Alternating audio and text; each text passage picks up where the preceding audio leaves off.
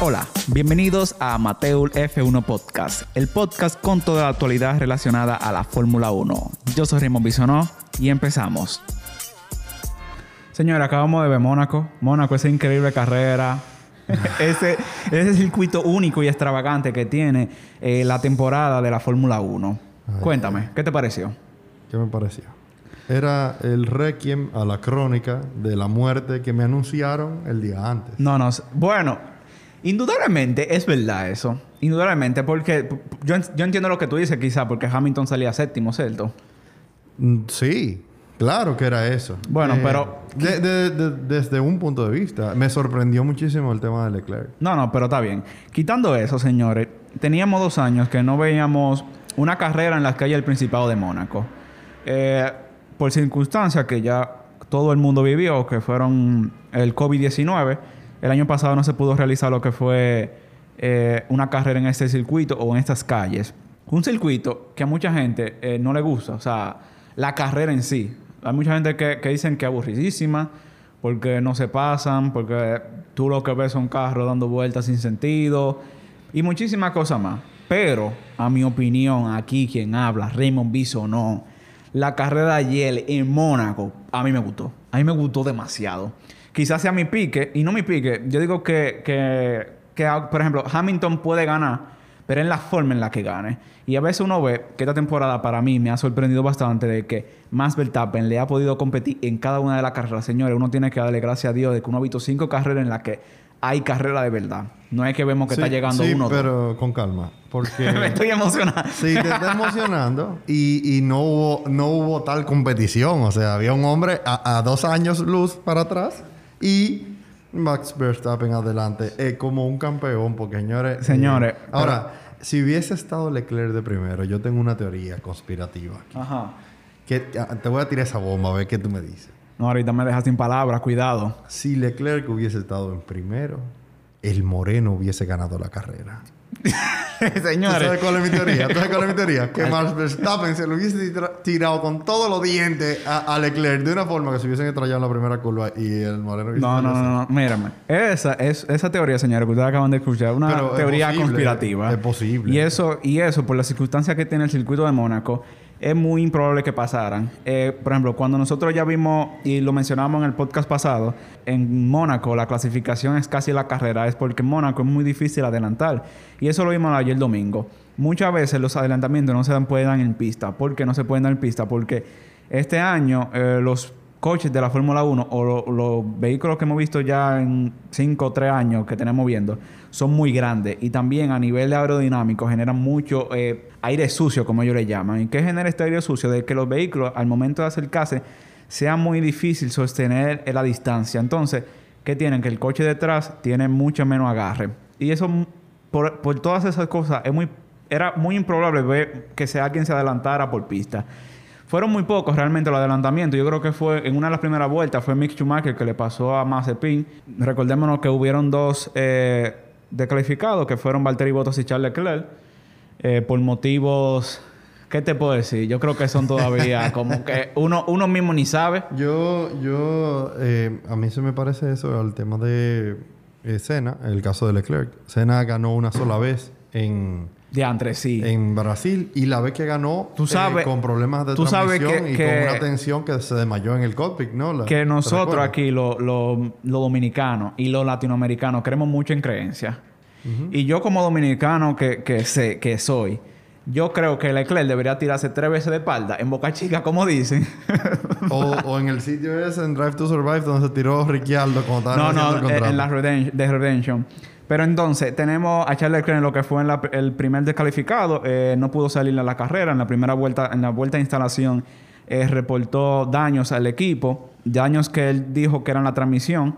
Transmisión que Ferrari no arregló. Y algo muy curioso que tengo es... ¿Por qué no arregló eh, Ferrari la transmisión? Porque se dieron cuenta de que la transmisión no tenía ningún problema realmente. Y no, y se dice, y ellos mismos, y Matías Binotto, aclaró de que la transmisión no tenía ningún daño.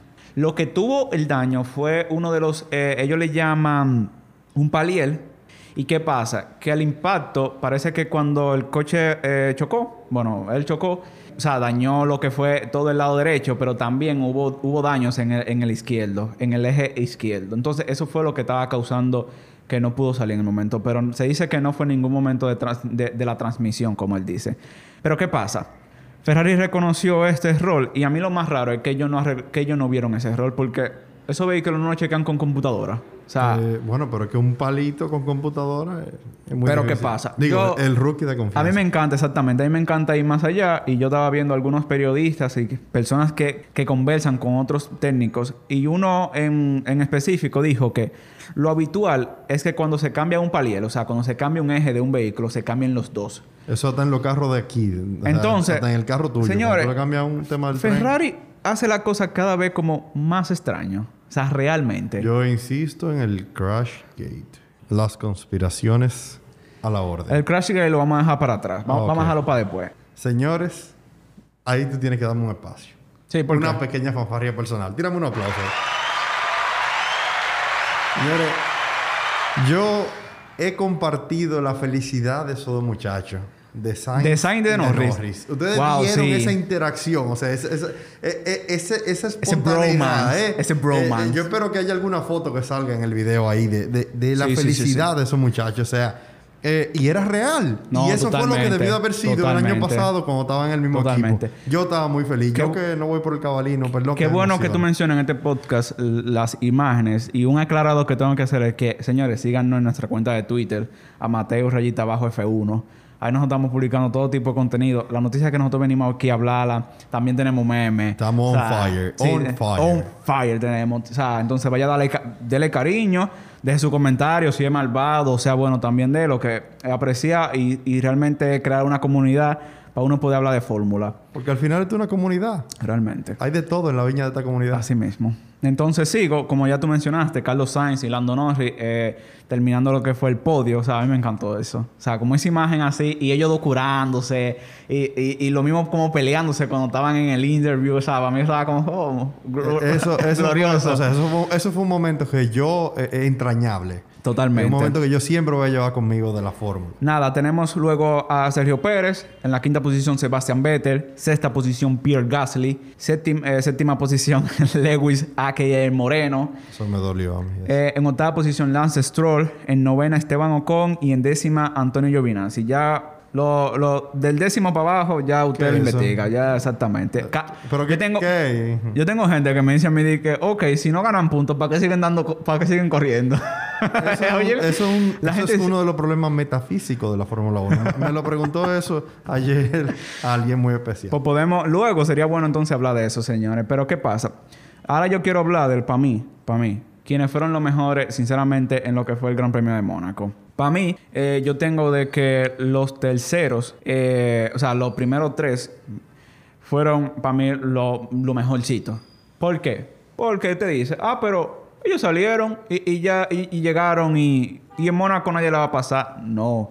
Señores, yo tenía, yo sigo a Carlos Sainz y me gusta cómo corre y sinceramente quisiera que sea más de lo que es ahora. Lo que, o sea, lo que él consiguió ayer Él para mí, para mí fue una de las pocas cosas que él está preparado para, para lograr. Entonces, yo simplemente, yo nada más tenía los dedos doblados porque mucho no chocara, porque esas calles son angostas, loco. Cualquier error que tú haces, tú puedes chocar tu vehículo. Y fíjate que ayer no hubo un safety car. Yo lo... eh, muy El Aston extraño, Martin ¿eh? no salió, Muy- ese, ese carro tan bonito, no salió a dar vuelta. Muy extraño, ¿eh? Muy, muy extraño. Entonces, tenemos a Verstappen en primera posición, eh, heredó la pole.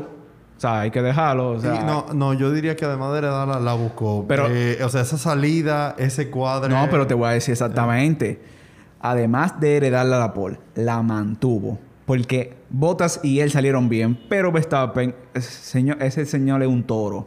Ese hombre cuando llegó se, se clavó en esa posición por donde tenía que salir. Y salió y nada. Eh, El tipo es un, un león, él lo aprovechó. Por y, eso que insisto. ¿En qué Teoría insiste? comparativa. No, no, que tenés conspirativa. Él lo aprovechó, señores, para lo que fue su segunda victoria del año. Eh, van cinco carreras, tres y dos, está bien. Y se pudo colocar, señores, como el nuevo líder del mundial. O sea, una vaina que no En- veíamos hace dos años. En pilotos y en constructores. ¿Tú no, no, en las dos también? cosas. Sí, no, no, en las dos cosas. En, en, en constructora le lleva un punto. Eso eh, ha sido Bull. particularmente doloroso para mí. Y nada, entonces sigo con Sainz. También Sainz, primera gran carrera en Ferrari. Además de que Leclerc eh, no pudo participar, se lleva lo que fue el gran- eh, un gran resultado también. Y señores, Sainz logra un podio primero que, que Leclerc este año. Eso- mí eso es maravilloso. Yo, yo tengo que hacer un paréntesis. O sea, yo no soy pro Ferrari, pero si yo tengo que comprarme una camisa del cabalino, va a ser por Sainz. Siempre lo ha sido porque Sainz es de, lo- de mi preferido. Sainz habla español, señores. También hay que apoyar ahí. Sí, sí. También, también hay que es- es principalmente por eso. Otros para mí que para mí fueron muy bien y tú me puedes acompañar con esto fue Red Bull y Checo Pérez. Checo señores, Pérez hizo un, señores, un- el- la demostración del dominio que el señor tiene por goma y administración de recursos. señores, Checo Pérez salió no- en novena posición y se pudo, o sea, se pudo escalar hasta la, hasta la cuarta posición. ¿Y Ese- cómo, cómo fue que ellos lograron eso? Porque, o sea, yo oía cierta discusión entre Hamilton, que cómo va a ser que adelante y atrás. ¿Cómo, cómo pasan esas cosas en Fórmula 1 que yo no lo entiendo? Que por Señores, eso es que yo no entendía Si- cómo era de que uno Si usted quiere saber, manténganse en sintonía. Y próximamente nosotros vamos a hablar de lo que son estrategias en pits, que en carreras como esta, en Mónaco, son muy importantes. Porque como ya mencioné ahorita, las carreras en Mónaco se ganan a nivel de estrategia y de pits, no se ganan en, pista. Porque es muy difícil pasar. Usted se atreve a pasar y usted lo que puede chocar y perder la carrera. Seguía con Red Bull también, que una de, la- una de las, de las declaraciones que dio Checo Pérez, que él no le quiso pasar, o no quiso intentar pasar a Norris, fue por el tema de que él estaba pensando ya en el Mundial, porque le estaban diciendo, ya estamos encima con la posición que tenemos ahora. Y él no quiso arriesgarse, porque él sabe que es muy peligroso lo que podía hacer chocar y perder la carrera y perder los puntos, que ya lo tenían más o menos seguro. Extraordinaria estrategia de Red Bull que pudo mantener a Checo Pérez en pista. ¿Qué pasa con la estrategia? Para dar un sneak peek ahí es que Lewis Hamilton perdió mucho tiempo detrás de, gen- detrás de pilotos. Checo Pérez, a tener quizá esa ventana libre o ese espacio libre, pudo, da- pudo dar tiempo más rápido. Y como sabemos que Checo Pérez, si le dan la goma, Checo Pérez llega a México. Si lo sueltan, él llega a México con la misma goma. Llega a México. llega a México. Y nada, pudo hacer una, estra- una excelente, una excelente estrategia. Eh, ¿tú, quieres, ¿Tú tienes alguno de los que fueron para ti mejores? Eh, o, no, no, no. Yo, yo, o, si- o simplemente apoya lo mío. yo y soy mí, rookie de confianza. no, yo. y para mí, el último, que para mí fue una sorpresa, fue Vettel. Eh, Señores, ah, señores, sí, Vettel. Vettel. Vettel. Señores, Señores, Vettel salió octavo, llegó quinto. Cuando, gracias al director de carrera que nos quitó el, adelantamiento, señores, ese hombre hay que matarlo. Ese- señores, ese, ese hombre lo han puesto como meme ahora, porque fue él le se, pasa. se murió otro de paso del pique. Él le pasa, cuando sucedió el adelantamiento, él, él tira una cámara de, de Stroll.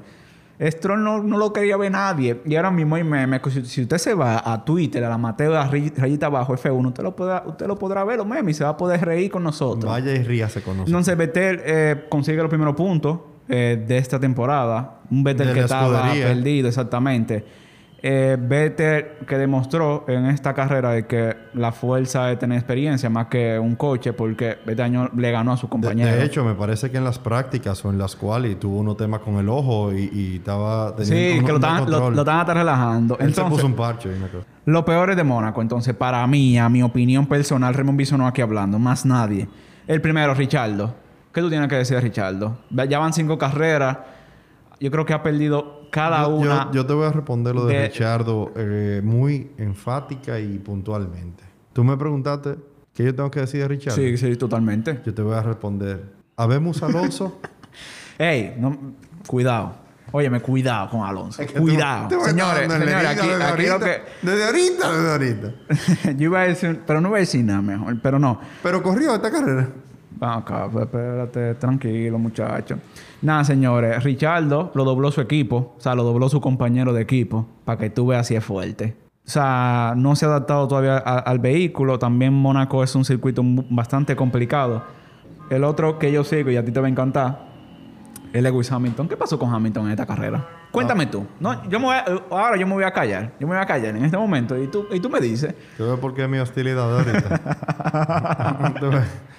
Eh, bueno, eh, para hacer un, un resumen particular de las situaciones ocurridas y acontecidas a nuestro querido Moreno Hamilton.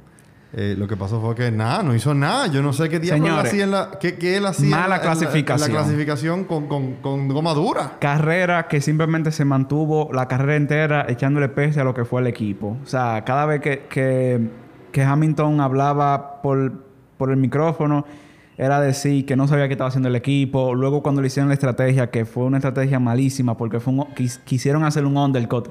Y el undercut nada que ver. O sea, lo que hizo fue que perdió tiempo. Ponle un asterisco undercut ahí porque yo estoy hablando en chino. Sí, eso vamos a hablar luego de qué es un undercut y un overcut, que pasó mucho en esta carrera. Yo voy a ir tomando nota para que Totalmente. ustedes sepan y, y- y se lo voy a ir preguntando. Luego, eh, el otro que tú mencionas ya, Alpine. Alpine en esta carrera no se vio. Eh, Alonso, 17. Pero ellos corrieron. Sí, claro que corrieron, pero no, no, nada que ver. Eh, Fernando Alonso nada más pudo alcanzar lo que fueron, o sea, elevarse en cuatro posiciones, igual, cero puntos.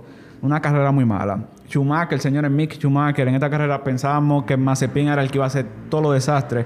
No, fue su equipo, o sea, fue su compañero de equipo. Cometió dos banderas rojas en- en- de las tres de práctica libre que hubo. En la clasificación no lo pudo hacer porque desbarató el coche en la tercera, en la tercera práctica. Y nada, y en carrera, nada. O sea, le dieron tres vueltas a lo que fue el equipo Haas. Tres vueltas le dieron. ¿Sabes lo que es esa vaina? De- de- espérate, estamos hablando de que, eh, Le o sea, dieron que tres ellos le dieron vueltas. tres vueltas para que ellos probaran el carro. No, o- no, no, no, no. A que todo los- el mundo le pasó tres veces. Sí. Oh, Y nada, señores, Mercedes-Benz. No, pero espérate. ¿Qué le pasó a Mercedes-Benz? No, pero un tema de mérito, viejo. No Eh, lograron sacar lo que fue la rueda de botas. Rueda que, si usted va al, al- al Twitter, como ya he mencionado, ve cómo quedó en la que fue la tuerca. La volvieron lisa, o sea, con la, con la máquina. Yo, eh, realmente, yo nunca había visto algo así. Sí, yo sí, varias veces. Yo, en Fórmula. No, ah, en Fórmula no, en la calle aquí que uno No, no, en la, calle, en la calle es muy normal porque nosotros somos animales casi. Pero Exacto. En la Fórmula 1 yo nunca he visto eso. Para mí fue muy extraño, sinceramente, cuando no le pudieron quitar la goma.